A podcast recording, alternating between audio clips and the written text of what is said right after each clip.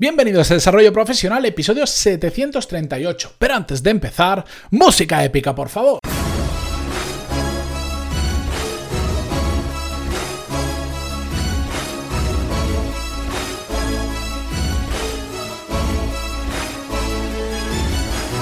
Muy buenos días a todos y bienvenidos a Desarrollo Profesional, el podcast donde hablamos sobre todas las técnicas, habilidades, estrategias y trucos necesarios para mejorar cada día en nuestro trabajo.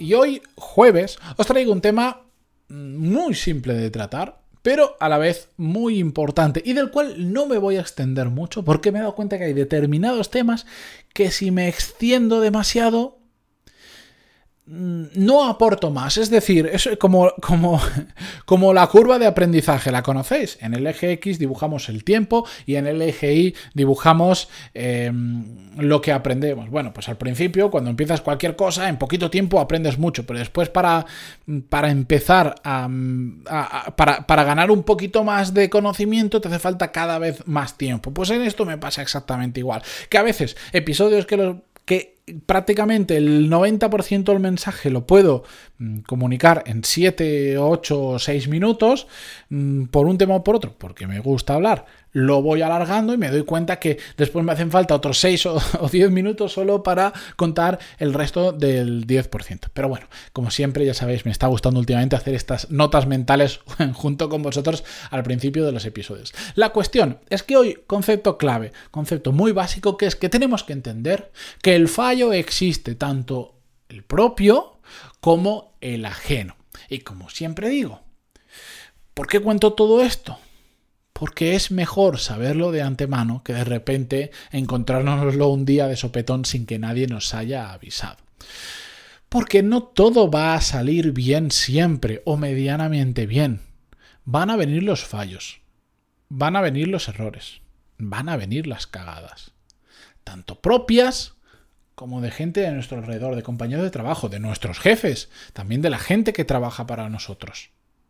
Y tenemos que asumir que eso existe, porque cometer errores es también parte del éxito. No conozco a ninguna persona, cero personas me he cruzado en mi vida y mira que me habré cruzado gente interesante y gente que, que ha conseguido cosas extraordinarias, pues ni una persona que nunca haya cometido un error. Y me atrevería a decir que nunca haya cometido un error grave, de estos que dices, madre mía, la que acabas de liar. ¿Me entendéis? Cometer errores es parte del éxito, no significa que sea una parte bonita. A mí, ya lo sabéis, y lo he hablado en algún episodio del podcast, todo este rollo de, de aprende de los fracasos, correcto, aprende de los fracasos, pero oye, si los puedes evitar, yo prefiero hacer las cosas bien a la primera o a la segunda o a la tercera que, que decir, no, como del fracaso se aprende, no me importa fracasar, hombre. Sí, no pasa nada, tenemos que asumir que existen los errores, tenemos que asumir que existen los fracasos. Pero no por ello tenemos que buscarlos, ¿de acuerdo? Son cosas muy diferentes. Lo que yo simplemente os quiero transmitir hoy de forma muy clara es que no hay que tenerle miedo a los errores. No hay que buscar no hay que buscarlos, pero si pasan tenemos que asumirlos, tenemos que aprender de ellos y evitar que nunca más vuelvan a ocurrir. Si existen otros errores, bueno, que sean en otros temas, pero no en el mismo, no tropecemos dos veces con la misma piedra. A mí sabéis lo que realmente sí que me da mucho miedo encontrarme por ahí. A esa gente que no falla o que prácticamente no falla. ¿Sabéis por qué? Porque en mi carrera profesional las personas que he conocido que menos fallan suelen ser las más mediocres. Y puede sonar muy duro, pero esa es la realidad. ¿Sabéis por qué? O por lo menos mi realidad, lo que yo me he encontrado. Pero estoy seguro que vosotros, si os ponéis a pensar un poco eh, lo mismo, os ponéis a pensar vais a encontrar casos similares. ¿Sabéis por qué la gente que no falla suele ser la mediocre? Porque significa que no están apretando lo suficiente. Significa que no están buscando nuevos caminos para solucionar los problemas que se encuentran. Es decir, que no están innovando, que están haciendo las cosas, esta frase la detesto, como toda la vida.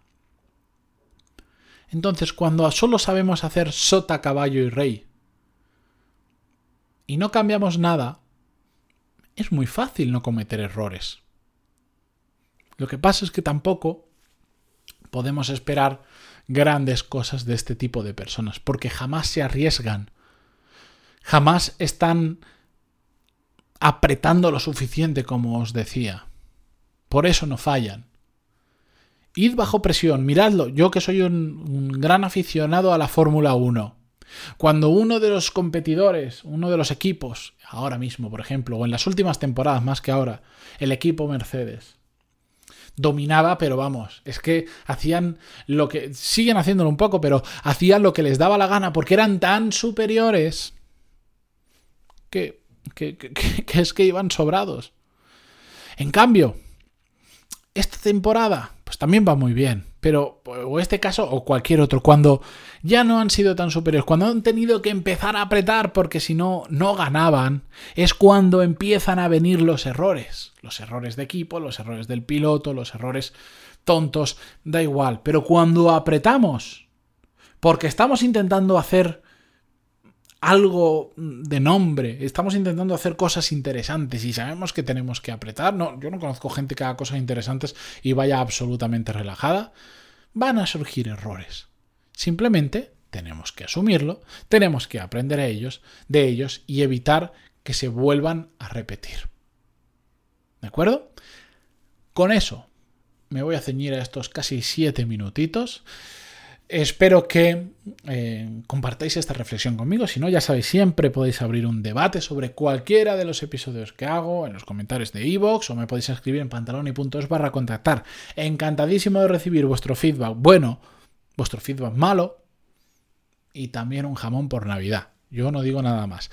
Muchas gracias a todos por estar ahí, por vuestras valoraciones de 5 estrellas en iTunes, aunque a veces no estéis de acuerdo conmigo, por vuestros me gusta y comentarios en iVoox, Spotify, Google Podcast y por todos los jamones que me vais a enviar. Muchísimas gracias de verdad y hasta mañana.